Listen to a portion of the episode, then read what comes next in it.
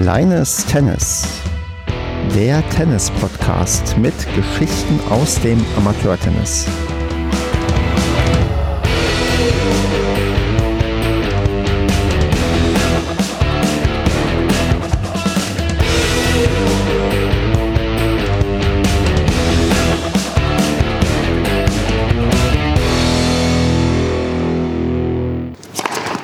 Kleines Tennis, Staffel 2, Ausgabe Nummer 9. Mein Name ist Stefan. Wir nehmen auf am 15.02.2021 und mit mir dabei ist heute der Felix, den ich ganz herzlich begrüße. Hallo, Servus. Ja, wunderbar, dass du hier bist an diesem Rosenmontag. Äh, das wird jetzt die Leute, die das hören, irritieren, weil die Folge erst im März rauskommen wird. Aber dennoch äh, haben wir uns für diesen Tag genommen, den ich frei habe und du bei dir in deinem Ort nicht frei hast. Aber bevor ich jetzt verrate, wo du bist, sag das doch einfach mal selbst, indem du dich vorstellst. Und zwar mit deiner Altersklasse, deiner Leistungsklasse und bei welchem Verein du dich befindest, tennismäßig. Alles klar. Also ich bin der Felix, äh, Altersklasse ist 26 Jahre alt. Ähm, meine Leistungsklasse müsste, ich glaube, 20.1 sein, ne, mit der neuen LK-Regelung. Genau. Und äh, ich spiele beim TSV Indersdorf. Ja, genau, LK 20,1, die hatten wir dieses Jahr tatsächlich schon mal mit dem Lennart. Also da haben wir auch, glaube ich, versucht zu rechnen. Äh, wer wissen möchte, was passieren würde, wenn ich gegen die spielen würde, hört da am besten nochmal rein. Ich habe jetzt die Zahlen nicht nochmal rausgesucht. Und du hast gesagt, du bist beim TSV Indersdorf und da musst du natürlich erzählen, wo befinden wir uns denn da, wenn du von Indersdorf redest? ähm, wo wir uns befinden, wir befinden uns im Land, also im Großlandkreis Dachau, also ungefähr 35 Kilometer von München entfernt. Also auch im Süden und mal wieder bin ich hier im Bayerischen Tennisverband unterwegs. Richtig, ja. Ist das eine, also ich muss fragen, ist Indersdorf ein Dorf, eine Stadt? Was ist da genau für ein Stadtteil? Was ist da ein Konstrukt ähm, dahinter? Also Stadt wäre zu weit. Also Indersdorf ist eine, eine Gemeinde, also Gemeindemarkt Indersdorf. Ähm, bisschen, glaube ich, bisschen über 10.000 Einwohner. Also es ist jetzt nicht so groß. Die nächste größere Stadt ist dann Dachau, die dann doch ähm, sehr bekannt sein sollte. Ähm, genau, die ist also in der Nähe, aber sonst von der Größe her um die 10.000 Einwohner meine ich. Also nicht, dass ich jetzt hatte irgendwas Falsches sage, aber ich glaube so um die 10.000. Dann unterstelle ich mal, dass ihr in der Gemeinde der einzige Tennisverein seid. Ja. Das stimmt, okay, gut dann, aber ihr seid wahrscheinlich nicht der einzige Sportverein. Habt ihr denn bei euch in der Gegend ähm, Konkurrenz mit anderen Vereinen? Also spielen die Leute bei euch auch wie überall quasi lieber Fußball oder wie sieht es dann genau aus bei euch im Verein? Genau, also der TSV Indersdorf, der hat äh, ein sehr breites Sportangebot. Also Fußball ist natürlich da riesengroß. Ähm, die haben, also der TSV Indersdorf als Fußballverein, aber da gibt es auch noch gleichzeitig äh, die Talentförderung Taft Lontal gab es da mal, weiß ich gar nicht, wie da der aktuelle Stand ist, ähm, die da auch sehr viel mitmachen. Aber sonst gibt es eigentlich jede Sportart wird da angeboten, also von Handball über Baseball, Basketball, äh, Tischtennis, also da gibt es eigentlich ein buntes Potpourri von allem. Schwimmen gibt es auch noch, also das ist schon sehr groß. Aber Fußball ist wie, wie bei ganz vielen einfach so das äh, Maß aller Dinge. Und trotz des breiten Angebots und der großen Konkurrenz, wie sieht es bei euch aus? Wie viele Mitglieder habt ihr bei euch im Verein, also in der ähm, Tennissparte? Ja, das ist leider nicht so viel. Also wir sind jetzt bei, ich glaube, knapp 140 Mitgliedern. Ähm, muss aber sagen, äh, Tendenz steigend. Ähm, die Mitgliederanzahl war doch deutlich weniger äh, unter den Jahren davor. Ähm, aber wir haben mit einem neuen Vorstand vor ein paar Jahren ähm, haben wir jetzt ein bisschen bisschen probiert zu ändern, ein bisschen anders von der Kundengewinnung, ein bisschen mehr Angebote zu schaffen, dass eben wieder mehr Leute Tennis spielen und ähm, ich glaube, wie beim wie davor auch mit den anderen Podcasts auch gesagt, das mit Corona ähm, hat dann auch natürlich ein bisschen mit reingespielt, ähm, dass mehr und mehr Leute auch ähm, wieder angefangen haben, mehr Tennis zu spielen, weil andere Sachen nicht möglich waren ähm, Corona ausgeklammert, wie habt ihr denn Leute zu euch hinbekommen? Also was war denn da so eure äh, Maßnahmen, die ihr da ergriffen habt, um dann in einem doch recht kleinen Verein ähm, ja ein bisschen mehr ja, Leute mit aufzubauen? Hm, ja, das geht eigentlich mehr über so über Schnuppertraining, ähm, was, was ganz viele Vereine halt auch machen. Äh, wir haben ein paar Tennistrainer bei uns dort äh, in der, im Verein und halt über Angebote bei Schulen, über Angebote in den Zeitungen, ähm, ganz viel auch ähm, probieren über Mundpropaganda äh, halt einfach auch Werbung für den Verein zu machen, für Tennis zu machen. Einfach auch, um denen zu zeigen, was das eigentlich für eine wunderschöne Sportart ist. Aber ja, im Endeffekt, man kann ja echt nur immer das Angebot machen. Ähm, die Nachfrage dann von den anderen Leuten ist, das ist halt dann auch immer, das ist immer das andere. Aber ähm, ja, so eigentlich meistens viel mit, mit Schnuppertraining halt probiert, Leute anzuwerben. Wir haben dann auch ähm, probiert mit äh, so einem Spielertreff an, am Dienstag ähm, einfach auch da so probieren, dass die Leute halt, die vielleicht ein Schnuppertraining mal gemacht haben und sich dann äh, im Verein testweise angemeldet haben. Das war dann auch sowas, dass man halt äh, so eine Probemitgliedschaft bei uns machen konnte. Ähm, dass man halt da dann eben neue Kontakte knüpft und dann so halt dann auch beim Tennis bleibt. Weil, wie gesagt, Tennis alleine kann man schlecht spielen, da bräuchte man immer wieder zu. Das ist richtig. So aus deiner Erfahrung, was war denn bei euch bei so einem kleinen Verein das größere Hindernis, die Leute zum Verein hinzubringen oder auch die Leute dann zu halten, die irgendwie neu in den Verein eingetreten sind? Ich glaube, da hält sich so die Waage. Also natürlich ist es im ersten Mal schwer, Leute hinzubringen.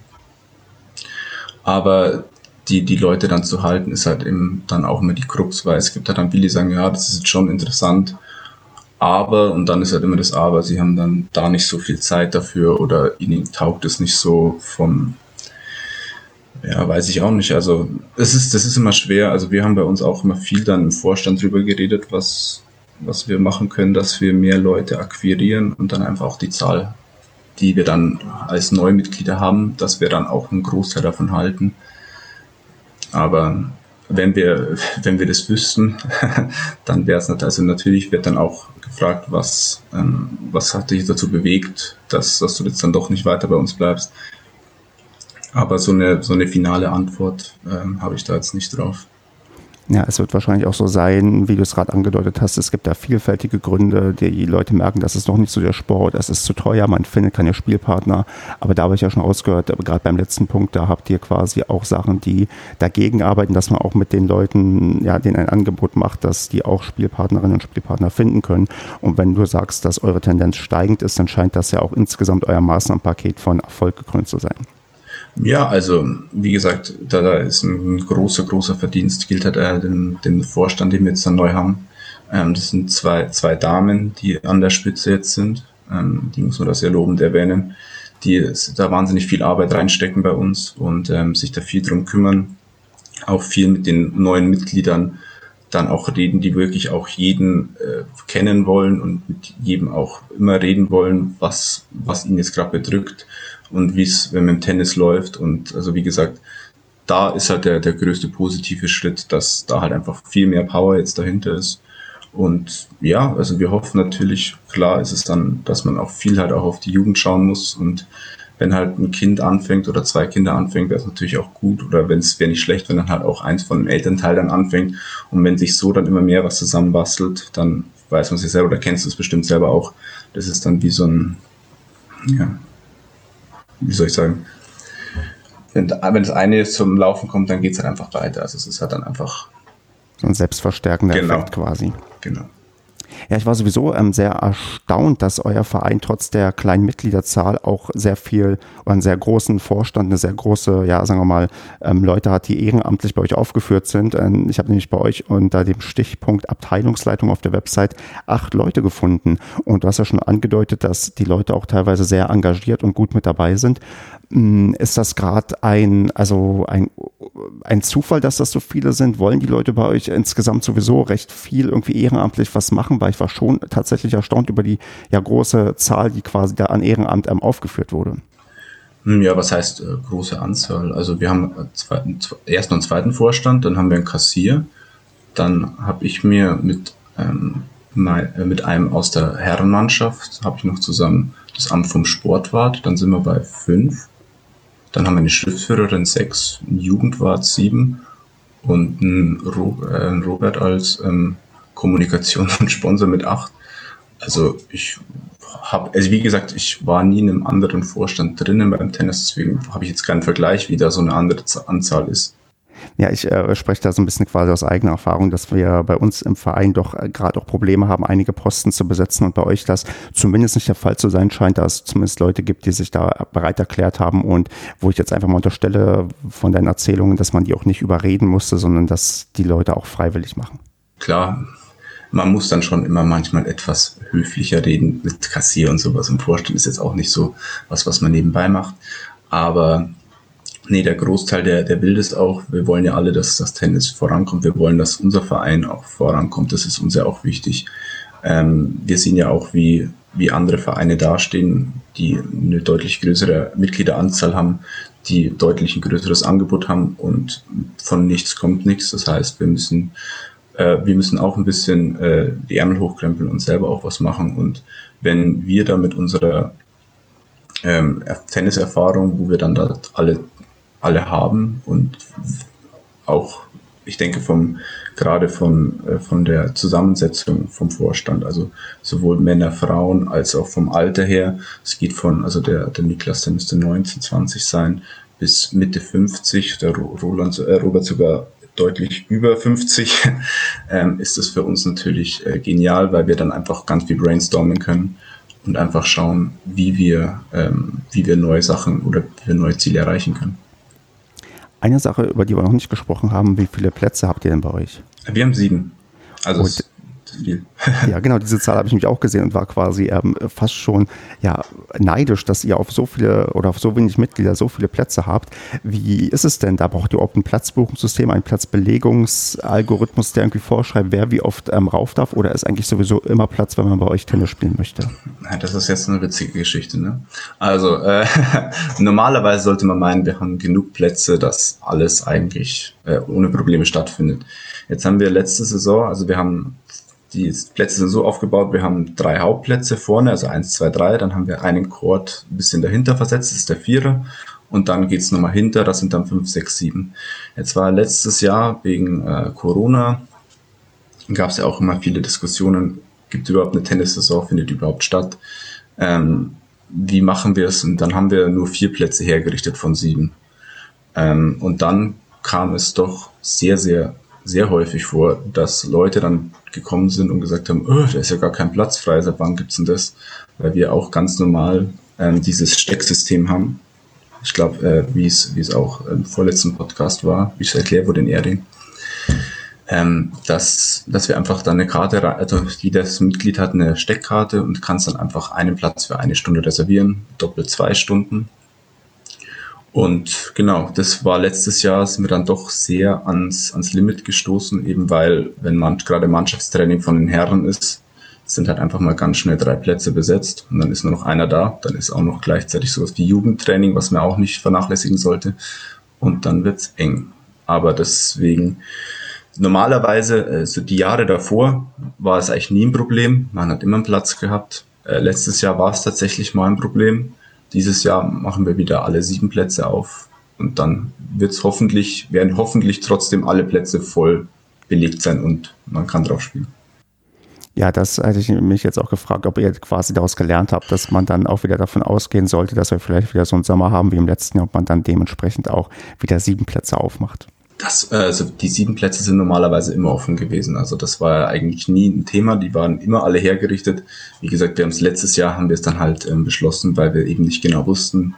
Ähm, das ist dann Anfang, äh, Anfang Mitte März, wenn wir dann anfangen. Wir haben auch mit dem Platzwarten geredet und haben gesagt, machen wir halt vier auf. Eben weil die Jahre davor, also dass mal auf fünf Plätzen gleichzeitig gespielt wurde, war dann doch eher, ähm, ja, eher die Ausnahme. Äh, jetzt war es dann, in diesem Sommer war es dann eher mehr die Regel, aber dann ähm, hoffen wir einfach, dass es dieses Jahr äh, genauso ist, dass wieder ganz viele kommen und dass wir für alle Mitglieder oder für alle, wo spielen wollen, zu jeder Zeit einen Platz haben, dass die spielen können. Hm. Wie sieht es denn im Winter aus? Ich unterstelle jetzt einfach mal, ihr müsst dann zur Halle nach Dachau fahren, weil ihr bei euch selbst wahrscheinlich keine habt. Das ist richtig. Ähm, aber, also Dachau falsch. Ähm, wir haben in, also in Nachbarort oder in Nachbargemeinde ist Kirchen. Da ist auch noch, äh, da ist auch eine Tennishalle mit zwei Plätzen. Und da sind wir meistens dann immer in der Winter beim Training. Also wir sind nicht in Dachau, sondern wir sind in Kirchen. Das ist so äh, acht, acht Kilometer, sieben Kilometer. Also quasi eine Strecke, die man fast mit Fahrrad fahren kann. Naja, im Winter ist es interessant manchmal, aber ja, man könnte es mit dem Rad zurücklegen. Aber ähm, wer jetzt wird keinem schaden. ja, ich, ich, bin auch voll. Ich würde da auch mit dem Auto hinfahren, keine Sorge. Ich verurteile nicht, dass man mit dem Auto hinfährt. Mm, dann nächste Unterstellung, ihr habt wahrscheinlich auch keine Gastronomie bei euch. Äh, auch das muss ich leider, muss ich dir da widersprechen. Wir haben sogar, wir haben eine Gastronomie, wir haben äh, einen Wirt, weil wir auch zu, also der, wo der Tennisplatz bei uns ist, ähm, ist auch direkt daneben das, äh, der Fußballplatz ähm, mit dem Trainingsplatz daneben und da der TSV Indersdorf fußballerisch ähm, gut dasteht mit ganz vielen Jugendmannschaften, guten Damen und guten Herrenmannschaften, äh, ist es da auch ein sehr großer, äh, großes Vereinsheim mit einem großen Wirt. Wir haben da eine kleine, wir haben eine Pergola für uns, die vor langer Zeit von den Tennismitgliedern dann auch äh, mitfinanziert wurde. Und da haben wir dann praktisch Bewirtung mit Essen, Trinken, allem drum und dran dann freue ich mich für euch, dass ich da falsch gelegen habe, weil ich glaube, das ist sehr wertvoll und gut, wenn man sowas hat. Und wenn ihr da von eurem Fußball, von eurer Fußballsparte profitieren könnt, dann ist das ja umso besser. Ja, das ist auf jeden Fall. Also wie gesagt, wir sind, wir sind äh, froh, dass wir es haben. Klar ist es äh, wie bei ganz vielen äh, Sportgaststätten, dass, dass da die Wirte immer sehr häufig wechseln. Ähm, jetzt haben wir seit letzter Saison haben wir wieder einen neuen Wirt drauf und ähm, der kann sehr gut kochen. Also das, das schmeckt schon. Was ist dein Lieblingsgericht, was du dir gerne gönnst nach einem erfolgreichen Punktspiel? Ja, das, das kommt immer ganz drauf an. Ne? Also manchmal, also das ist ein Grieche bei uns dort und dann meistens Gyros und dann kommt es mal darauf an, wenn man dann wieder mit, mit dem etwas fitteren Doppelpartner zusammengespielt hat, bestellt man sich dann äh, einen warmen Vorspeisenteller, der dann eher so Richtung in die Richtung vegetarisch geht. Ähm, das, das hält sich so die Waage, also zwischen Gyros und warmer Vorspeisenteller. Das ist dann so immer so das, was dann bestellt wird von uns. Verstehe. Ich bin erstaunt, wie viel ich zu eurem kleinen Verein wissen möchte, aber ich habe hier tatsächlich noch eine Sache auf meiner Liste. Ja, immer her damit.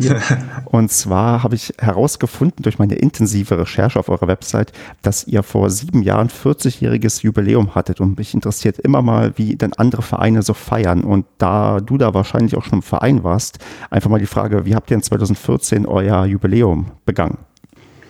Warte, war ich 2014 schon?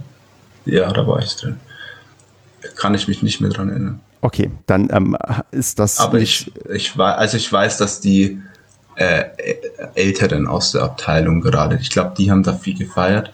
Ich bin 2014, ja. Das kann, da kann sein, dass ich da gerade gar nicht da war, wo das gefeiert wurde. Ich habe es auf jeden Fall nicht mehr im Kopf.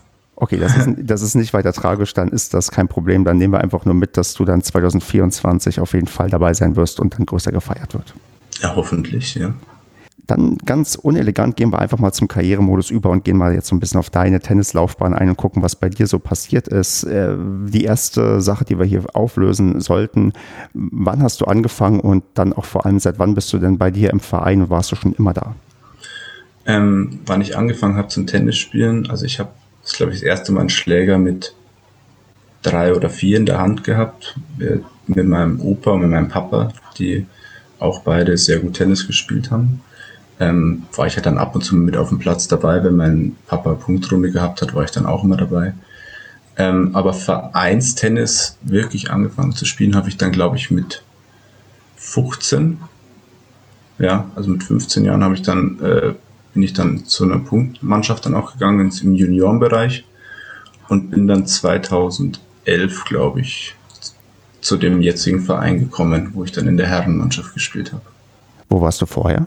in Petershausen, also auch eine Nachbargemeinde.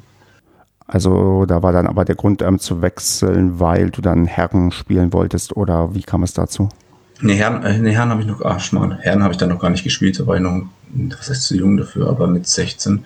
Nee, ich bin tatsächlich ähm, über die Schule, ähm, war eine, eine Jahrgangsstufe über mir, ähm, habe ich mit einem bei Vergleichswettkämpfen äh, von, von der Schule mit einem zusammengespielt, der gesagt hat, ja, er hört jetzt auf, weil er jetzt zu alt ist und sie brauchen noch bei den Junioren einen, äh, der ein bisschen Tennis spielen kann, der in die Truppe reinpasst und ob ich nicht Lust hätte.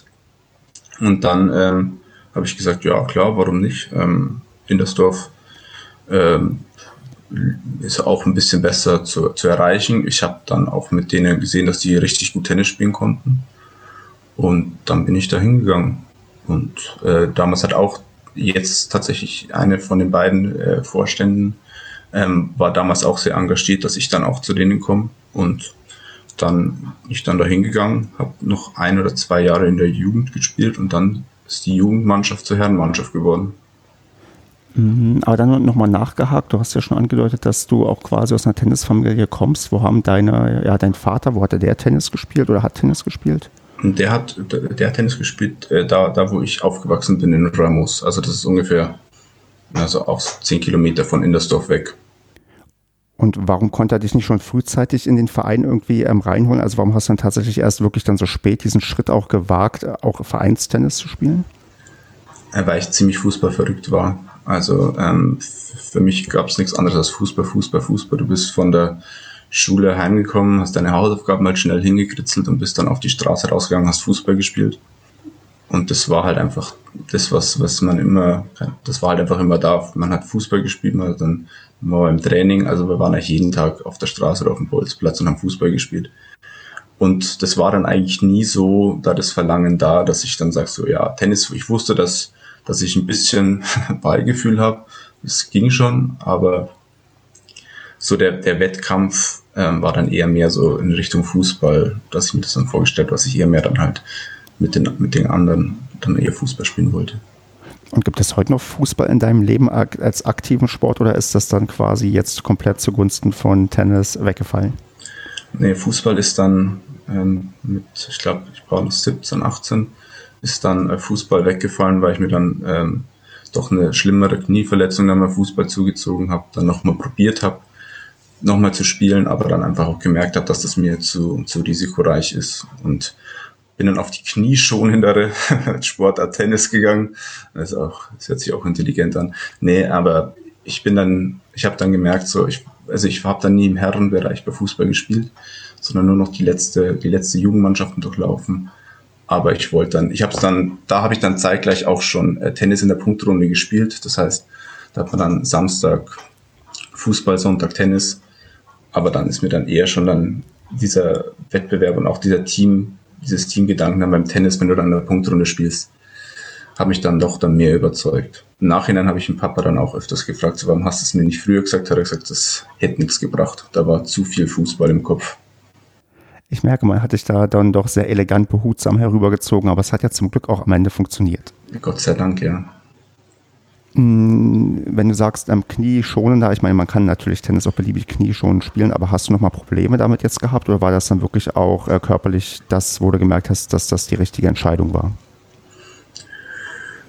Ja, also Ver Ver Verletzungen, Sport und ich, das ist auch so, eine, so ein Dreigespann, was immer ein bisschen schwierig ist. Also ich habe dann danach immer noch Probleme gehabt, auch jetzt wieder ist im Knie wieder Probleme, einige, aber die hätte ich beim Fußball auch gehabt glaube ich so. Das ist jetzt eher was, was von, von der Belastung her, aber damit, damit muss man einfach umgehen und ich glaube nicht, dass ich da jetzt, also klar, knieschonender wäre es dann, wenn man vielleicht eine andere Sportart machen würde, aber dafür macht es mir zu viel Spaß. Ja, und wie gesagt, man kann das ja auch entsprechend steuern. Man muss ja nicht so spielen, wie man quasi jedes Körperteil dann ähm, gleich hart beansprucht. Dann bist du vielleicht einfach derjenige, der viel, viel schnell auf die Punkte gehen muss, damit man keine zu langen Laufduelle sich liefern muss. Ja, ich habe schon gehört, wo du dich mit Lennart unterhalten hast, ne, über euren Spielstil. da hätten, also auf dem Platz wären wir nicht die besten Freunde geworden, sag ich mal so. Das wäre vielleicht ein bisschen schwierig geworden. Ich bin da eine andere Herangehensweise. Ich mag es, wenn die Punkte kurz und prägnant gespielt werden. Ja, jeder das, was er ja. mag. Aber ich habe jetzt hier eine Sache trotzdem mal mit dir vor. Und zwar möchte ich ganz ähm, anders mal jetzt herangehen, auch was so dich als Tennisspieler und so ausmacht. Denn ich habe festgestellt, dass du nicht nur ein sehr gut gefülltes ähm, Profil bei MyBigPoint hast, sondern auch äh, dich kürzlich auf Instagram wurdest du als einer der ähm, Mitglieder der Herrenmannschaft vorgestellt. Mhm. Und da habe ich mir einfach mal ein paar Punkte rausgesucht, die dann doch irgendwie für mich so ein ähm, ja, Hallo-Wach-Erlebnis waren, wo ich dachte, okay, da fragst du auf jeden Fall mal nach, weil das wirkt ungewöhnlich oder ist interessant. Und da das Erste, was mir wirklich wirklich ins Auge fiel, war, dass du angibst als Tennisvorbild, ähm, ich hoffe, du weißt noch, was du da alles angegeben John hast. John McEnroe, natürlich. Genau, John McEnroe. Und das ist ja jemand, der ist ja doch beides ähm, so ziemlich vor unserer Zeit, auch bevor wir quasi geboren wurden. Und da würde mich mal interessieren, wie das dazu kommt, dass das für dich als ja, Tennisvorbild ähm, gilt, was du dann auch online angibst. Ja, also ich habe den, wie gesagt, auch leider nie live spielen sehen, aber ich habe mir ganz viel, ich als von Erzählungen von meinem Opa viel über John McEnroe. Ich habe mir ganz viele alte Finals von John McEnroe angeschaut. Ähm, ich finde es einfach ähm, faszinierend, die Art und Weise, wie er auf dem Platz war. Also ich, ich liebe das, wenn, wenn Leute einfach alles auf dem Platz lassen. Ähm, was ich auch beim, beim John McEnroe einfach immer noch großartig fand, ist die Art und Weise, wie, wie er manchmal auch ausgerastet ist. Ne? Also ich, das, also in heutiger Zeit würde sich viel Geld sparen mit dem Hawkeye, aber er hat, glaube ich, nicht diesen, diesen Status gehabt, den er, den er jetzt hat. Ähm, aber ich finde es einfach von, von seiner Art und Weise, von der Mentalität auch her, wie er auch rangegangen ist. Also der, er wusste, dass er immer richtig hart arbeiten muss dafür, dass er, dass er gut ist, dass er erfolgreich ist. Und wie gesagt, auch die Art und Weise, wie er halt einfach alles, alles auf den Platz gelassen hat, das, das hat mich halt einfach fasziniert. Wie fandest du den Film Borg McEnroe? Gut. Ich fand, ja, ich habe den, ich habe den natürlich, ähm, den habe ich mir, den haben wir uns tatsächlich äh, im Dreigespann im Kino angeschaut. Also mein Opa, mein Papa und ich. Ähm, das, das wollten wir dann schon anschauen. Ähm, den fand ich gut. Den hat, äh, wir haben den gespielt, Shannon LaBeouf, oder? Genau. Ich bin mir sicher, wie man den ausspricht. Das weiß ähm, niemand. Ja, das ist richtig. Ja, gut, das ist schon mal zwei. Ähm, genau. Nee, den haben wir auch angeschaut. War gut, auch von der Darstellung her. Ähm, aber ich glaube, da haben wir auch das gesehen, mit was der eigentlich auch noch so zu hadern hatte und Borg natürlich auch. Ja, das war auch für mich, ähm, ich habe den Film letztes Jahr überhaupt zum ersten Mal gesehen und äh, fand ihn auch sehr, sehr gut inszeniert und im Gegensatz halt ähm, zu dir habe ich mir den Film, ähm, also muss ich mir nach dem Film noch etliche Finals anschauen oder zumindest in dem Fall das ähm, eigentliche wichtige Finale, um was es da ging, weil ich das halt vorher tennishistorisch noch gar nicht so einschätzen konnte oder gesehen hatte und ähm, war dann auch wirklich über die doch ja, Akkuratheit und auch über dieses, ähm, die, die realistische Darstellung doch sehr positiv überrascht, weil ich halt nicht wusste, ob man Tennis überhaupt vernünftig ähm, ja, in einem Spielfilm darstellen kann, aber das ist denen damals ähm, sehr, sehr gut gelungen. Habe ich mir auch gedacht, ja. Also wie gesagt, ich fand es auch von der Darstellung her, ich war auch eher so skeptisch, weil gerade mit diesen ähm, ja, nachgestellten Sachen bin ich da auch immer so, hm, weiß ich nicht, ob das jetzt so ideal ist. Aber das fand ich auch sehr gut. Ja.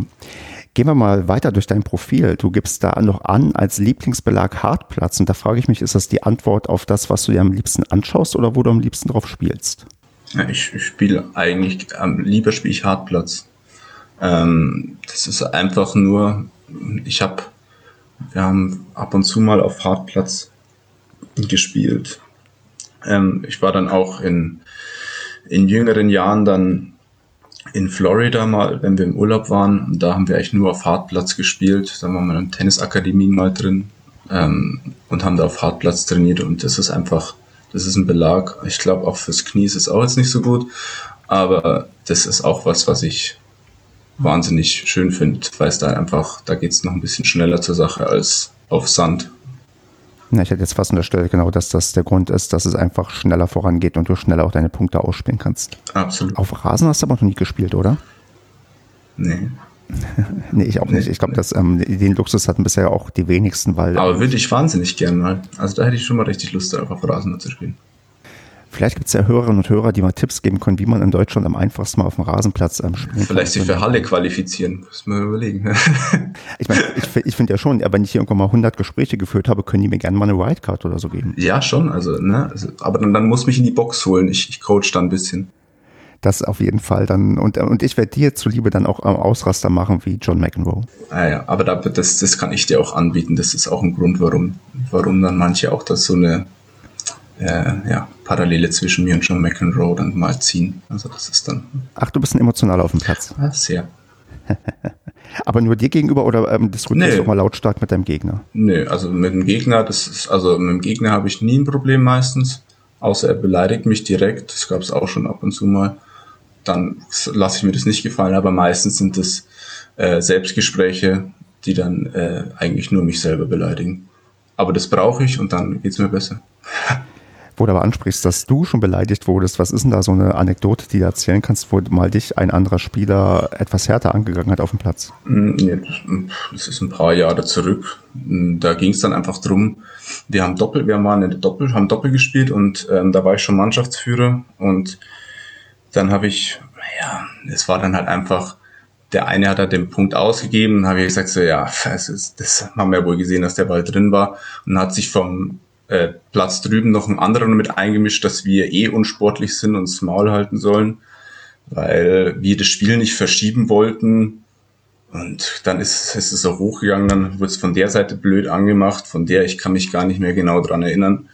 Ja, und also man kann sich ja, auf, also ich lasse viel durchgehen und sagen, ja, ist ein bisschen emotional, ein bisschen, hm, aber irgendwo ist auch mal Schluss mit lustig.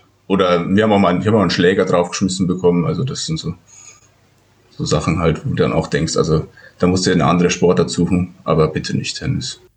Es ist jetzt zum Glück eher die Ausnahme beim Tennis. Ja, also es, es gibt immer so, so Kandidaten, da sieht man es dann meistens schon. Aber es ist, also wie gesagt, sehr, sehr, sehr selten. Gegen die haben wir auch nie wieder gespielt, Gott sei Dank. Weil, ja, also braucht, sowas braucht es nicht. Also uns Unsportlichkeit vorzuwerfen, weil wir nicht ein Spiel verlegen, aber dann sind trotzdem alle Spiele von denen da. Hm, auch komisch, aber gut. Haken wir es ab. Ähm, was, ja. was du aber vielleicht nicht abhaken kannst, und das hat mich sehr irritiert, ich habe zumindest die Statistik gefunden, dass du bisher sieben Tiebreaks, und ich rede nicht von Match-Tiebreaks, sondern reguläre Tiebreaks im Einzel gespielt hast und alle verloren hast. Stimmt diese Statistik? Mhm, das stimmt, ja. Das ist, ähm, das ist was, was mich sehr, sehr ärgert. Aber ich mich auch, glaube ich, zu 95 Prozent an jedes von diesen Tiebreaks erinnern kann. Und ich weiß jedes Mal wieder, wo der Fehler war. Also Gibt es ein Muster, was sich durchzieht? Also woran, woran das liegt, dass du bei, gerade bei Tiebreaks, weil wir kommen gleich noch zum Match-Tiebreaks, da sieht es nämlich ein bisschen anders aus, aber Tiebreaks, das ist ja schon äh, strange. Ja, also ich, ich wünschte, ich könnte es mir auch erklären, aber das sind so Sachen, die verstehe ich dann selber nicht, weil ich eigentlich, ich lebe eigentlich von meinem Aufschlag und gerade das sollte eigentlich im Tiebreak eher so ein positiver Teil sein, aber da stimmt irgendwas nicht. Also ich habe die Statistik tatsächlich auch irgendwann mal gesehen und dann habe ich gesagt, das kann ja nicht wahr sein und dann habe ich in der Saison drauf nochmal einen gespielt und dann ist es mir dann irgendwann so bei 0,3 ist es mir eingefallen, der sagt, jetzt geht das wieder los. Ähm, weiß ich nicht. Wahrscheinlich ein bisschen mental. Ja, genau. Und dann irgendwann auch diese selbsterfüllende Prophezeiung. Wenn man weiß, man hat bisher noch kein Tiebreak gewonnen, dann denkt man, okay, jetzt wirst du den, wenn du 0-3 zurückliegst, bestimmt auch nicht gewinnen. Oh Gott, hör mir auf, Stefan. Ich weiß ganz genau, dass ich jetzt nächste Saison da stehe im, im Tiebreak und dann kann ich an dem Moment zurückgehen und denken so, Gott, oh Gott, oh Gott. Aber wenn ich den gewinne, rufe ich dich an. Also nee, ich hatte hier schon, ähm, der Christian, der war ja hier in der ersten Folge zu Gast und der hat über seinen Match-Tiebreak-Fluch geredet und den hat er daraufhin dann ähm, aufgelöst. Also es Ja, schau her, vielleicht ist es das ist ein Zeichen, ne? Genau, dass du, wenn du hier raus bist, beim nächsten Tiebreak souverän 7 zu 1 gewinnst und nie wieder daran denken musst, dass du eine Schwäche beim Tiebreak hast. Das, das wollen wir doch dann mal hoffen.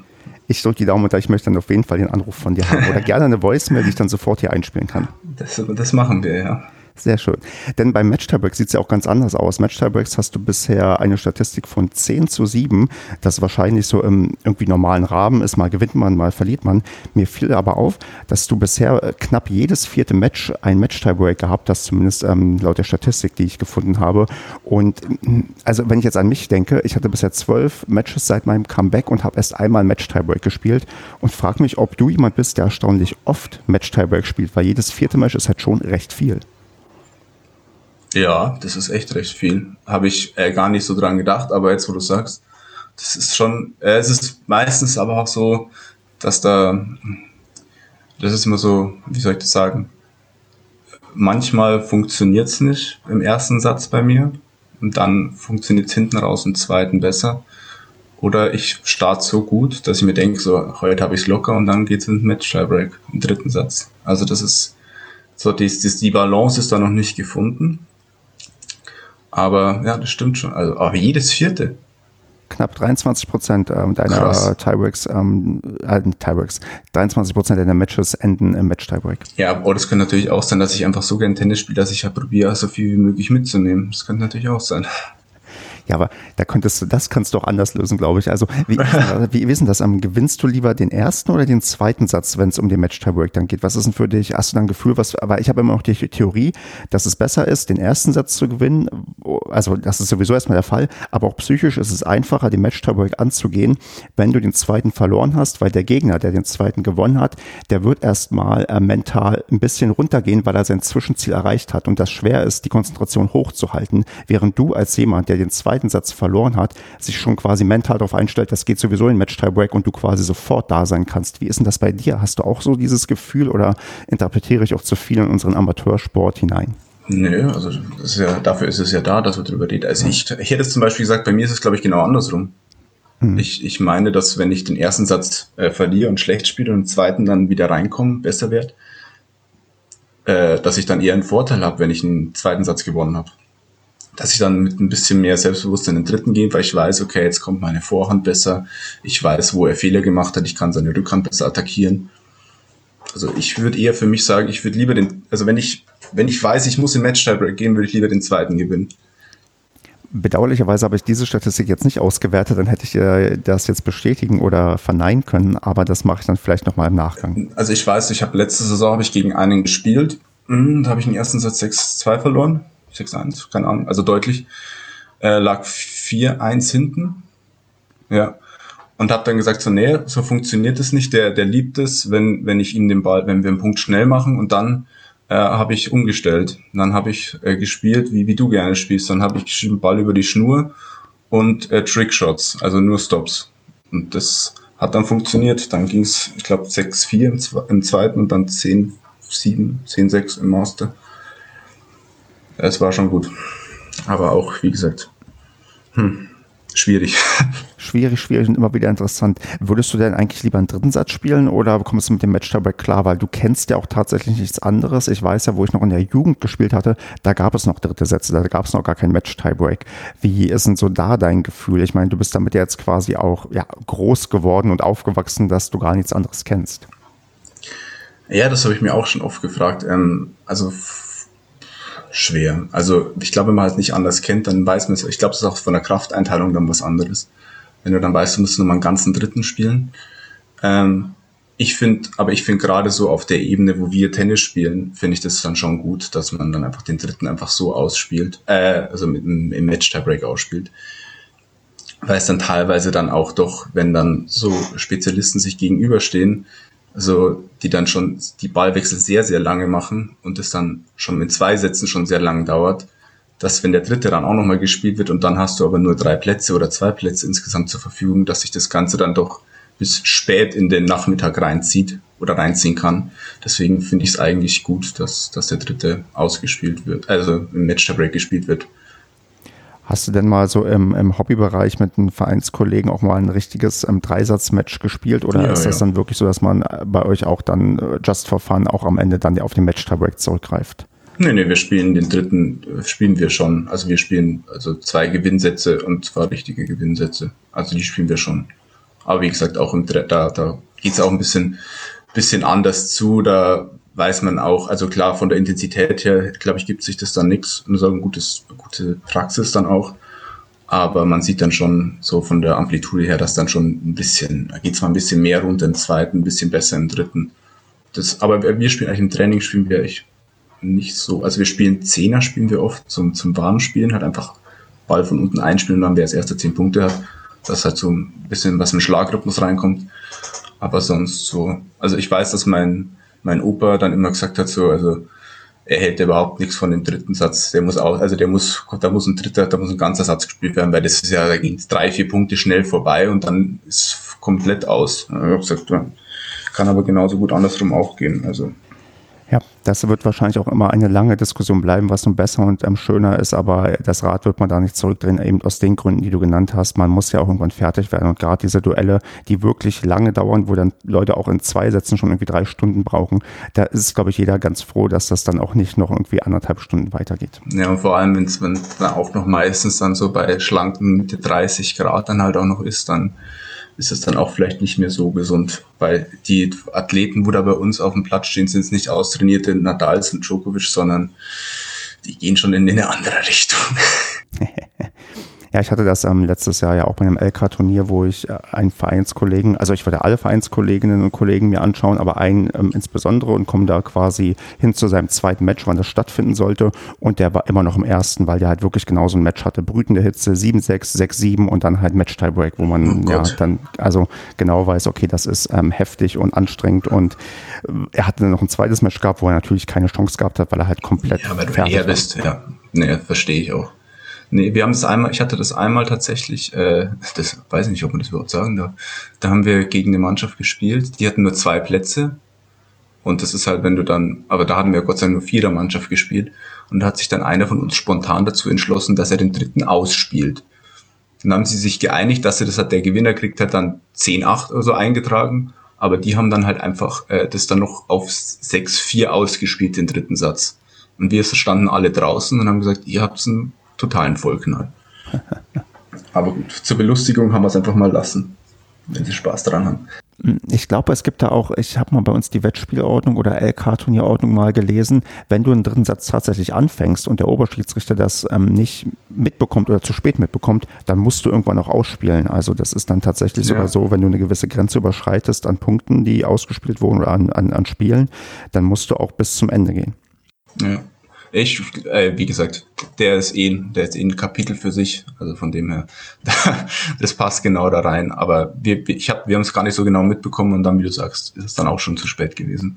Ich mache mal weiter hier mit meinem ähm, Stalking, was ich durchgeführt ja. habe und würde jetzt auf dein, also auf den Post eures Vereins ähm, zurückgehen, wo ihr gerade alle eure ja, Teammitglieder vorstellt. Und mhm. da habe ich gelesen, als Ritual vor dem Spiel hast du angegeben, dass du dir ein neues Griffband herumtust. Und ähm, da ist jetzt meine Frage, ist das wirklich so? Weil ich bin jemand, Griffbänder, ja, hin und wieder denke ich dran, ich brauche mal neues, aber ich verbrauche im Jahr nicht unbedingt so viele. Bist du wirklich jemand, der vor jedem Spiel sich neu quasi damit ausstattet? Also, wenn, wenn ich mit einem Schläger spielen müsste, wo das Griffband älter als drei Tage ist, habe ich schon Probleme. Also, ich bin da extrem äh, schlimm, was sowas angeht. Also, ich wechsle auch äh, vor dem Training das Griffband. Kann auch sein, dass ich während dem Training das Griffband wechsle. Ich wechsle vor dem Doppel das Griffband. Ich brauche immer einen optimalen Grip. Ich habe da ganz viel immer ausprobiert, weil ich mit der Schlägerhaltung auch dann früher immer Probleme hatte. Aber so mein, mein Verbrauch von Griffbändern, also jetzt gehen wir mal davon aus, dass ich ja, also schon, also mindestens, mindestens, mindestens 60 bis 80 in der Saison. Aber das ist schon da haben wir dann nicht so viele Punktspiele und Training gehabt, weil sonst geht es nicht. Das ist ähm, sagenhaft. Also das ist eine absurd hohe Zahl. Ich glaube, die habe ich in meinem Leben bisher noch nicht verbraucht. Aber interessant, ähm, dass es auch Leute gibt, die da so intensiv quasi am Griffband ähm, arbeiten müssen. Ja, ist, also das ist, weiß nicht, das ist auch was für mich. Ich muss immer den optimalen Touch halt haben. Bei mir muss ja dann auch, das, das hört ja nicht da auf. Das Schlimme ist, es muss ja auch immer noch zur, zur ähm, Schlägermarke passen. Das heißt, wenn ich da meinen Schläger gewechselt habe, musste ich dann wieder auf das andere Griffband zurückgehen. Das heißt, ich kann ja nicht auf einen äh, Wilson-Schläger, kann ich ja kein Head-Over-Grip drauf tun. Das ist ja, das funktioniert ja nicht. Das heißt, da muss er wieder das Wilson, dann muss bei Wilson erst wieder umprobieren. Aber was für ein Griffband nehmen wir da wieder das besser absorbiert von, von der Griffstärke her. Da werde ich dann schon meistens schief angeschaut. Ich habe dann auch früher mit meinem äh, Vater dann öfters dann die Diskussion gehabt, der hat gesagt, also wie viel Griffbänder du verbrauchst, das verbrauchen manche in ihrem Leben nicht. Und habe ich gesagt, ja, und du hast in deiner Jugend oder bei den Herren, wo du mehr aktiver gespielt hast, in einer Saison drei Paar Schuhe gebraucht, weil du immer so gerutscht bist. Also das hält sich die Waage, da ist mein Tick ein bisschen billiger als deiner. Also von dem her, aber die werden im Vor in großen Vorratsboxen gekauft, die sind da. Schlimm ist es, wenn es äh, im Punktspiel ausgeht und ich habe vergessen, eins einzupacken, aber das ist mir erst einmal passiert. Will mir nie wieder passieren. ich merke aber, gut, jeder hat ja so seinen eigenen ähm, Tick und seine eigenen Angewohnheiten, die einem auch Sicherheit geben. Und dann geht es ja wirklich vielleicht auch gar nicht mehr darum, dass das wirklich, ähm, also äh, vielleicht ein paar, also wenige Prozentpunkte irgendwie bringt, aber dann geht es ja auch wirklich einfach darum, dass es einem einfach damit gut geht. Und das, das kenne ich auch. Zum Beispiel meine Tasche ist immer sehr akkurat gepackt. Das ist mir immer sehr wichtig, dass auch alles einen richtigen Platz hat und so. Und ich mich dann auch nur wohlfühle, wenn auch wirklich alles mit dabei ist und auch die Sachen entsprechend auch ähm, ja mitgenommen werden und alles entsprechend meiner Vorbereitung irgendwie da ist. Und bei dir gehört halt das Griffband dazu als ganz wichtiges Element deines Spiels. In meiner Tasche schaut es immer aus wie Sau. Das ist immer ganz schlimm. Ja, siehst du, ich bin halt jemand, ich brauche eigentlich da immer wirklich, also also ich bin auch immer so am gucken, wie, was ist optimal, also wo packe ich Sachen hin, dass ich auch immer weiß, wo ich sie finde, wo passen sie auch irgendwie zusammen, ja. weil ich will ja meine, meine Schuhe nicht zum Essen packen oder so, das ist ja ähm, eher irgendwie unpassend, wenn das dasselbe ja. ist. Aber ich bin da tatsächlich auch, ja, jeder hat seine Angewohnheiten und vielleicht lege ich hier mal demnächst mal so ein bisschen den Fokus drauf, wenn ich jemanden finde, der sagt, er hat ganz viele Ticks, dass ich da mal ganz intensiv drüber. ja, wäre interessant. Dann hast du noch angegeben, dass dein bester TSV-Moment war das erste Vater-Sohn-Doppel in der Punktrunde.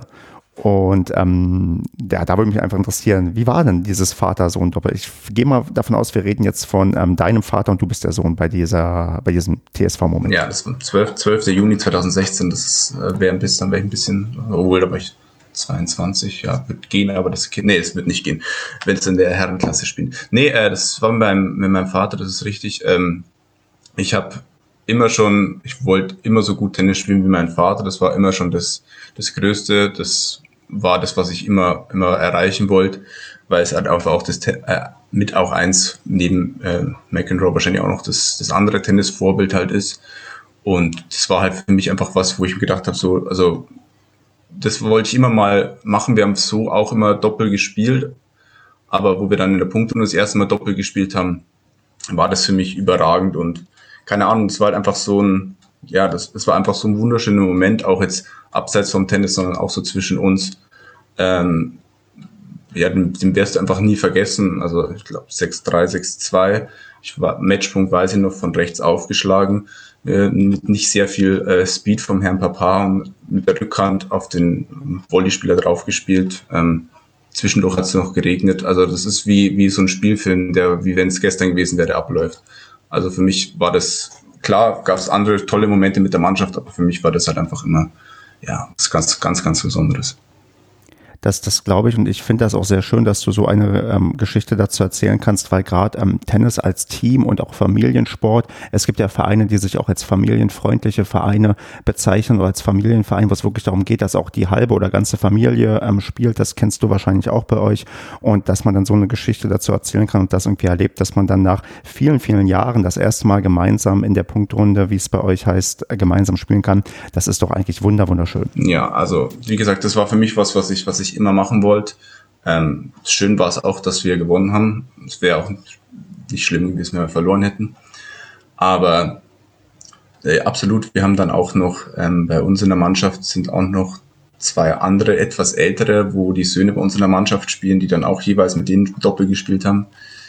Ähm, ja, also für, für mich, äh, wie gesagt, gibt's gibt's nichts Schöneres, wenn man jetzt die letzten wenn man auf die letzten Jahre zurückschaut, wenn ich weiß, wie, wie viele Doppel wir gespielt haben. Wir haben leider, haben wir, wir haben, glaube ich, zwei, zwei Doppel haben wir verloren von 14 oder sowas. Also das muss man schon sagen, da haben wir dann zweimal nicht so gespielt und das Schlimme war, dass wir das letzte Doppel, was wir miteinander gespielt haben, letzte Saison, da lagen wir 6-2, 2-1 vorne und dann habe ich mir ein Muskelfaseres zugezogen und konnte nicht mehr weiterspielen. Und das war das letzte, wo wir echt gespielt haben. Und das ist schon was, was mich geärgert hat, weil wäre ich schon immer drauf geschaut und dass wir eine gute Statistik haben. Und die war dann kaputt. Ach, das kommt wieder. Die wird weiter ausgebaut, wenn ihr auch wieder spielen dürft. Ja, wir müssen mal schauen. Also wir sind, wie gesagt, wir sind aufgestiegen am grünen Tisch. Das heißt, die Gegner sind andere. Papa hat auch gemeint, er weiß nicht, ob er das, das Tempo noch gehen kann. Wir müssen mal schauen, wie es von den Doppeln her ist nächste Saison. Hm. Ist er denn genauso emotional wie du auf dem Platz oder holt er dich da ein bisschen runter und kühlt dich ein bisschen ab, wenn du zu emotional wirst? Ja, also der, der ist schon eher der, der Ruhepol auf dem Platz. Also das ist dann auch manchmal ein bisschen auch wahrscheinlich fremdschämend für ihn, wenn ich dann da loslege. Aber ja, der ist, er ist schon, also er ist auch, der kann auch äh, mal äh, grantig werden, sagen wir es mal so, aber der zeigt es nicht so nach außen der ist dann doch eher ruhiger und da ergänzen wir uns dann doch sehr gut. Das ist, glaube ich, auch die vernünftige Konstellation, weil ich glaube, es kann sehr anstrengend sein. Überleg dir mal so ein Doppel, wo auf beiden Seiten zwei ja. emotionale Leute haben sind. Wir, haben wir eins. Das ist der andere, wo auch noch vorgestellt wurde. Ich weiß nicht, ob du den auch angeschaut hast. Das ist so auch mit einer von denen, die wo gerne auch mal äh, lauter werden auf dem Platz. Der hat auch mal sein, seine Tasche aus dem Platz rausgeschmissen, weil er sauer war. Mit dem spiele ich öfters auch gerne mal Doppel weiß, was da abgeht auf dem Platz. Ah, das klingt nach einem Vergnügen und ich würde jetzt ganz, ja, da irgendwie weitermachen wollen, denn wir sind da schon so ein bisschen drin, wenn du so ein bisschen aus dem Nähkästchen geplaudert hast zu eurer Mannschaft, denn du bist ja Mannschaftsführer eurer Herrenmannschaft. Ja. Und das haben wir uns ja so ein bisschen als Spezialthema hier rausgesucht, dass wir mal so ein bisschen darauf eingehen, wie ist eigentlich so die Rolle des Mannschaftsführers, was für Aufgaben hat er, was für Probleme gibt es und so weiter. Und da würde ich einfach mal erstmal wissen, wie lange machst du das denn schon? Puh, gute Frage. Ich glaube, acht Jahre. Ja. Ich glaube, ich bin angekommen, dann war ein Jahr noch wer anders oder zwei Jahre und dann seitdem, glaube ich, durchgehend. Also hast du auch tatsächlich schon recht jung damit angefangen. Wie kam es denn dazu? Warst du der Letzte, der sich ja quasi äh, der irgendwie es nicht geschafft hat, die ganze Zeit nach unten zu gucken, als jemand ähm, gesucht wurde oder so? Also wie, wie, wie, wie kam es denn dazu, dass du überhaupt dann, ich glaube, du musstest dann ungefähr 19, 18 ja. gewesen sein, ähm, wo du, dass du da schon Mannschaftsführer wurdest? Oder war die Mannschaft so jung? Die, also, Mannschaft, war, die Mannschaft war sehr jung. Also die Mannschaft war schon jung. Ähm, wir hatten einen Älteren dabei, der ist jetzt auch immer noch dabei bei uns. Also dass er das jetzt immer noch aushält mit uns, da muss man ihm echt, ähm, das muss man ihm hoch anrechnen. Ähm, aber ich glaube, das war einfach, ich bin jemand, wenn ich, äh, wenn mir was wichtig ist und wenn wenn ich sehe, da, da muss was gemacht werden, das, dann mache ich das, dann da stecke ich da Energie rein und das, das ist dann für mich einfach auch ein Anliegen, dass sowas richtig ist und gut ist. Und ich weiß nicht, ob die das dann damals gesehen haben. Ich wüsste auch ehrlich gesagt gar nicht, wie ich dazu gekommen bin. Ähm, aber das war dann einfach so, der, das war dann einfach so gegeben, so, ja, Felix, du machst das einfach so, ja, okay, dann mache ich das. Da habe ich mir echt dann nie drüber Gedanken gemacht, warum oder wie oder wie es dazu gekommen ist, sondern ich wollte halt einfach immer, dass es dass einfach alles optimal vorbereitet ist, dass, dass es nie irgendwelche Probleme gibt, dass alles glatt läuft und dann muss man es halt meistens selber in die Hand nehmen.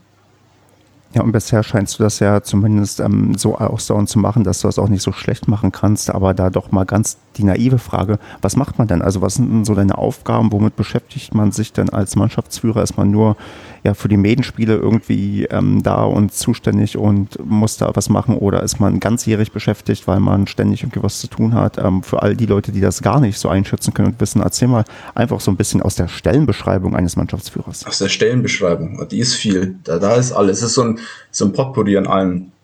Also da geht's dann, ähm, da geht's los, dass man erstmal die Mannschaft so zusammentrommelt, wenn es dann darum geht, okay, ich muss erstmal die Mannschaft aufbauen für die nächste Saison. Dann geht es darum, äh, ich muss schauen, wann wir trainieren, ich muss schauen, wann die Leute Zeit haben, ich muss mit jedem Einzelnen schreiben, wie schaut es überhaupt aus, spielst du noch, spielst du nicht. Dann geht es darum, dass du dann einfach äh, gemeinsame Sachen, Aktivitäten vor Corona noch koordinierst und sagst, okay, da haben wir ein Vorbereitungsspiel oder da wollen wir uns da treffen zum Saisonauftakt, da wollen wir ein kleines Trainingslager machen. Dann geht es darum, dass man, was äh, ganz wichtig ist immer bei uns, ist die Abschlussfeier.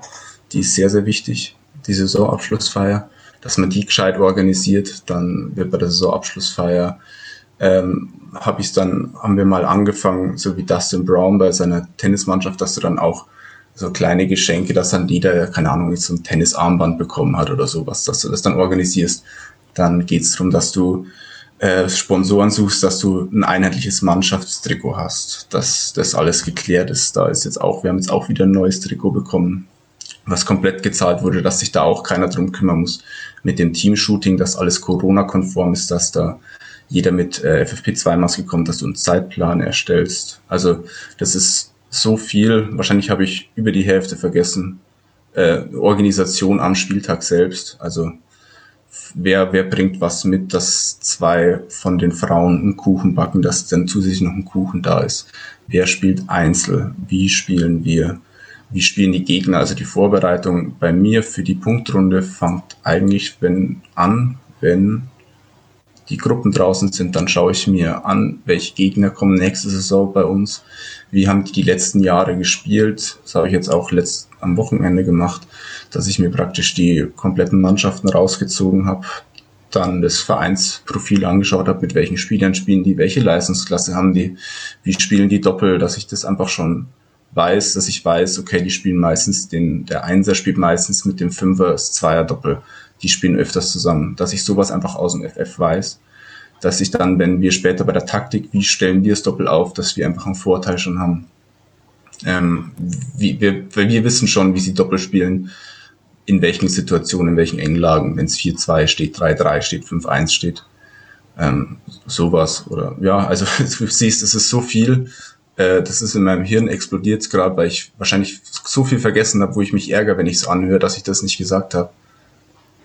Aber also man merkt aber schon äh, tatsächlich, dass du da ein großes Verantwortungsbewusstsein hast und mit einer Akribie rangehst, die auch vielleicht nicht jeder an den Tag legt, weil ich unterstelle einfach, dass viele Mannschaftsführer nicht zum Beispiel gucken, was die Gegner vielleicht machen werden beim Doppel und so weiter, sondern das nee. erstmal auf sich zukommen lassen aus deiner Erfahrung, dass das auch viele andere machen in dem ja, Bereich, wo wir uns bewegen beim Tennis. Nee, das, das, das, äh, das gebe ich schon zu. Also manchmal ist auch, dass dann den anderen fragen musst, wer ist denn überhaupt Mannschaftsführer von euch? Und dann überlegen sie erstmal so, ah ja, das bin ich, ich habe die Mappe. Ähm, also bei uns ist das einfach so, ich, ich mache das gern und ich mag es auch für mich, weil einfach allein schon die Vorbereitung darauf ist einfach, steigert einfach nochmal die Vorfreude auf die Saison. Und äh, ja, auch noch, was ganz wichtig ist, einfach noch das, das Coachen, das Anfeuern, wenn man draußen ist. Ich war die letzten Jahre dann auch öfters verletzt, bin aber dann trotzdem jedes Spiel mitgefahren, war bei jedem an der Seitenlinie gestanden, habe beim Seitenwechsel gut zugeredet oder wenn ein wichtiger Punkt war, dann auch mal ein bisschen lauter geschrien, ein bisschen mehr Emotionen gezeigt, wenn der das nicht konnte. Also das sind einfach so, so viele Sachen, wo, wo wichtig sind. Hm, wie groß ist denn die Gruppe, die du da im Schnitt immer verantwortest von deiner Mannschaft? Also wie viele Leute für, ich unterstelle, ihr habt Sechsermannschaft, ja. wie viele Leute hast du denn dann immer äh, mit dabei? Bei, bei einem Punktspiel jetzt?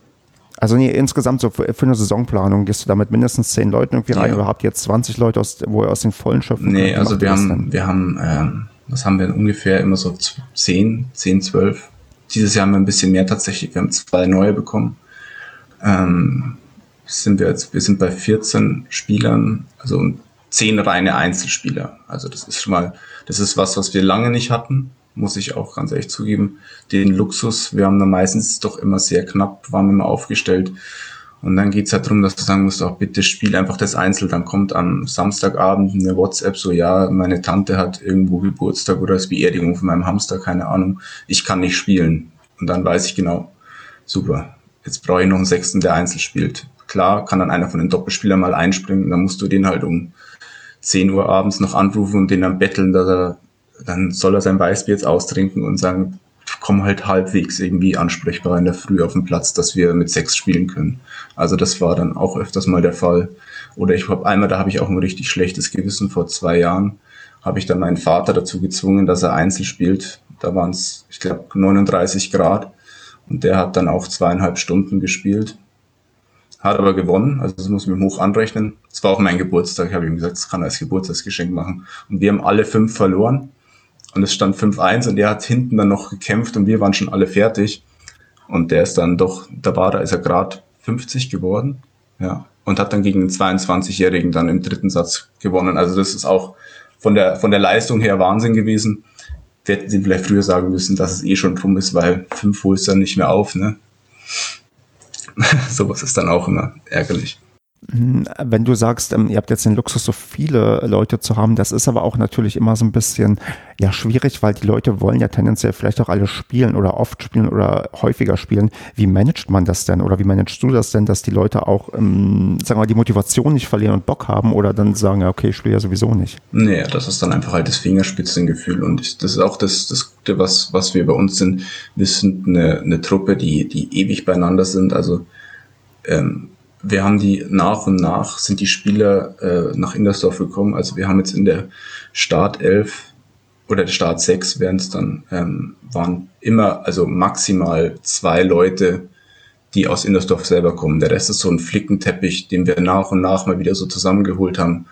Ähm, aus Petershausen, aus Römus dann ich, dann aus Dachau, aus München, aus ein bisschen weiter weg noch sogar. Also aus Hilgertshausen. Also das sind dann schon welche, wo dann ja so, so bunt zusammengewichst sind und wir kennen uns ewig und ich glaube, jeder weiß, ähm, was, was ich persönlich auch äh, weiß, wie gut er spielen kann und ich, ich, jeder wird spielen, weil wir sind jetzt ja nicht da in einer professionellen Bundesligamannschaft, wo wir sagen müssen, wir müssen unbedingt jedes Spiel gewinnen und nochmal aufsteigen und nochmal aufsteigen. Klar wollen wir immer die bestmögliche Truppe spielen lassen, aber ja, dann muss man da einfach ein bisschen ein gutes Händchen haben, eine gute Rotation, sagen wir es mal, machen, dass man sagen, dann spielst du halt mal nicht einzeln sondern nur ein Doppel, da setzt er mal aus. Ähm, das denke ich, werden wir gut hinbekommen. Da werden es ein, zwei Gespräche dann mit den Leuten dann halt geben, vielleicht dann ein, zwei Weißbier, dass man das mit denen dann doch ein bisschen entspannter dann äh, besprechen kann. Aber ich glaube nicht, dass da jetzt dann jemand sauer ist, wenn er von den sieben Spielen, die wir haben, zwei nicht spielt. Hm. Und ähm, ich vermute auch, du profitierst halt oder ihr profitiert davon, dass ihr eine ja, gewachsene Mannschaft seid, wo, wie du schon gerade angedeutet hast, ihr kennt euch schon länger, spielt schon länger zusammen und da weiß man auch quasi, wie der Hase läuft und dass das alles gut eingeschwungen ist und jeder auch zu seinem ja, Recht kommt zu spielen. Auf jeden Fall und ich glaube, die kennen mich auch jetzt doch auch schon ein bisschen besser. Die wissen, dass ich äh, eins überhaupt nicht leiden kann, das ist, wenn ich verliere. Das ist was, was ich überhaupt nicht ab kann. Das heißt, die wissen schon, dass ich jetzt dann natürlich ähm, schon weiß, wie ich aufstellen will. Ähm, aber die letzte Instanz ist dann trotzdem bei mir. Ich rede dann schon immer noch mit, mit zwei anderen noch immer, wenn ich sage so, was meinst du, tun wir den heute rein oder eher den, sagt er, ah, der hat im Training da gut gespielt, aber eigentlich sonst in letzter Zeit eher nicht so bei Punktspielen. Da redet man schon noch kurz, wie macht man es, aber es hat sich bisher in der Zeit noch nie einer beschwert, dass er zu wenig Spielzeit bekommt. Also ich, ich hoffe, dass es auch in der nächsten Saison so bleibt. Aber ich bin mir dann doch, äh, da bin ich recht zuversichtlich, dass ich das hinbekommen werde. Das eine Problem der kurzfristigen Absagen hast du ja gerade schon angedeutet, was mal passieren kann. Gibt es denn Sachen, die noch schlimmer sein können oder was irgendwie schon mal richtig schief gegangen ist, wo Sachen komplett irgendwie ja daneben gelaufen sind, irgendeine Falle, in die man tappen kann, wenn jetzt jemand sagt, hier, ich möchte auch mal Mannschaftsführer sein, was so richtig schief gehen kann oder ist das schon der Worst Case, dass du mit kurzfristigen Absagen hin und wieder kämpfen musst? Nee, also wie gesagt, die Absagen, die sind eigentlich, das sind normalerweise sind sechs Sonntage im Jahr. Also die weiß man davor schon, man kann sich das grob einteilen. Ähm, und die wissen das auch. Ähm, aber so eigentlich so der Worst Case als Mannschaftsführer, ich glaube, das sind wirklich dann die Absagen, die wo einen dann halt einfach nur nerven, weil es dann halt wieder der eine ist und du weißt ganz genau, da ist nix und dann sagst halt einfach, dass, dass es halt nicht so schlimm ist oder dass du einfach keine Lust hast an dem Tag. Wir, wir finden schon wen anders, aber dann kann man es halt einfach davor, weil wir haben eine WhatsApp-Gruppe, da schreibe ich am Freitagabend meistens den Kader rein, mit dem wir spielen. Wir haben eh meistens immer schon zwei Backup-Spieler noch dabei. Deswegen ähm, kriegt man das dann schon hin. Aber also wie gesagt, es ist bisher noch keiner hergekommen, hat gesagt, also du machst es so schlecht, ähm, er wird gerne Mannschaftsführer machen oder er will das so und so anders aufstellen. Aber das ich weiß nicht, das, das Schlimmste, was, was ich mal beim, was, oder was ich mal als Mannschaftsführer hatte, war, dass ich, das ist aber schon ganz lang her, ich war in, klassisch, wie, wie jeder halt nach dem Abitur in Australien, also ganz was Neues. und ähm, dann habe ich in Australien mitbekommen, dass zwei von unseren Spielern weggehen, weil die sich mit dem alten Vorstand gestritten haben. Ja, zwei Spieler bei einer Vierermannschaft, die immer gespielt haben, das war fast die halbe Mannschaft, wo weggebrochen ist. Ähm, und wir, wir wussten, wir brauchen mindestens noch einen Spieler. Und äh, das werde ich auch nie vergessen. Das haben wir auch letztens drüber geredet mit einem Kumpel. Dann habe ich, äh, saß ich im Bus von, ich glaube, in Cairns, Brisbane. Also es war eine 18-Stunden-Busfahrt und ich habe dann äh, über Videotelefon noch mit einem alten Kumpel telefoniert, den ich drei, vier Jahre davor überhaupt nicht mehr gesehen habe und denen dann gesagt, hey, ich brauche dich nächstes Jahr in der äh, Herrenmannschaft. Dann habe ich gesagt, wo bist du? Ich verstehe ich. Ich bin in Australien, aber ich brauche dich nächste Saison in der Herrenmannschaft, weil die Meldefrist läuft ab. Wir müssen deine Lizenz noch beantragen. Das mache ich heute noch gleich alles, weil morgen Deadline ist. Und ähm, das war dann der Worst Case, dass wir dann halt fast zu wenig Spieler hatten und ich dann den einen noch dann gewinnen konnte, dass wir die Lizenz noch rechtzeitig beantragen können, dass wir genug Spieler für die nächste Saison haben. Heftig. Das ist natürlich eine krasse Anekdote, wenn du sogar aus Australien als Mannschaftsführer da probieren musst, noch eine Mannschaft auf die Beine zu stellen. Das ist ähm, ja, also ja, wahrscheinlich dann tatsächlich der Worst Case, wo man merkt, okay, jetzt ist hier wirklich ernst und man muss hier ja ganz viele Kosten und Mittel nicht scheuen, damit man das irgendwie auf die Reihe bekommt. Weil ich glaube, damals war es noch nicht so, dass man überall gratis und kostenfrei irgendwie telefonieren ja, konnte. Ja, es ging mit, mit, mit, ähm, mit WhatsApp-Call äh, ging es schon und wir waren im Bus, da hatten wir WLAN. Es, also teuer war es nicht, Gott sei Dank. Ähm, aber der hat mir dann auch gleich am nächsten Tag geschrieben, er fängt wieder an zum Tennisspielen, er nimmt sich einen Trainer, er macht das gleich voll. Und der ist bis heute noch dabei, ist eigentlich der, wo, wo immer am verantwortlich ist für die Stimmung der ist auch Mitorganisator von den Abschlussfeiern. Ohne den wäre es langweilig. Und ich äh, und ich höre schon raus, dass die Abschlussfeiern und dass auch das Zusammenhalt-Ding untereinander einen großen, eine große Rolle spielt und du auch extrem Wert darauf legst, dass daraus auch kontinuierlich daran gearbeitet wird und dass man halt am Tennis bei euch auch in so einer gewachsenen Mannschaft nicht nur als das Ding versteht, wo man mal sechs Sonntage im Jahr miteinander spielt, sondern auch darüber hinaus quasi viel miteinander zu tun hat. Genau, also klar, ähm, mit, mit ein paar oder mit einem, mit einem Kreis davon bist du dann auch äh, so sehr gut befreundet du triffst dich, also vor Corona-Zeit muss man immer sagen, du triffst dich dann auch privat, du triffst dich dann mal vor dem Spieltag, du triffst dich nicht nur beim Training. Wir haben dann auch mal eingeführt, dass wir einfach nach dem Punkt spielen, dass wir dann noch ein bisschen sitzen bleiben, dass wir dann, haben wir irgendwann gesagt, okay, aber dann nur noch in Lederhosen, dass man praktisch halt dann nach dem Spiel Trikot oder was man dann danach anzieht, ist egal, aber dass man halt dann einfach in Lederhosen. Das heißt, wir sitzen halt dann nach dem Punktspiel, sind, sind halt dann immer zehn Leute da vom, von der Mannschaft immer, weil ein paar schauen dann noch zu. Die stehen alle in Lederhosen da und das ist dann einfach, das macht halt dann gleich was anderes aus von, von der Gemeinschaftsgefühl her auch, dass du dann ein bisschen sitzen bleibst, ein bisschen ratscht und ja, das ist, das ist mir dann schon wichtig gewesen, weil ich das bei anderen Mannschaften gesehen habe, die sind dann so nach und nach gekommen. Da wusste der eine nicht mal, wie der andere noch heißt mit Nachnamen oder wie man den schreibt ähm, sondern dass du halt einfach da so ein, ja, wahrscheinlich wieder auch der Vergleich zum Fußball, dass du dann wie so eine, wie so eine Truppe bist, die ein bisschen mehr eingeschworen ist.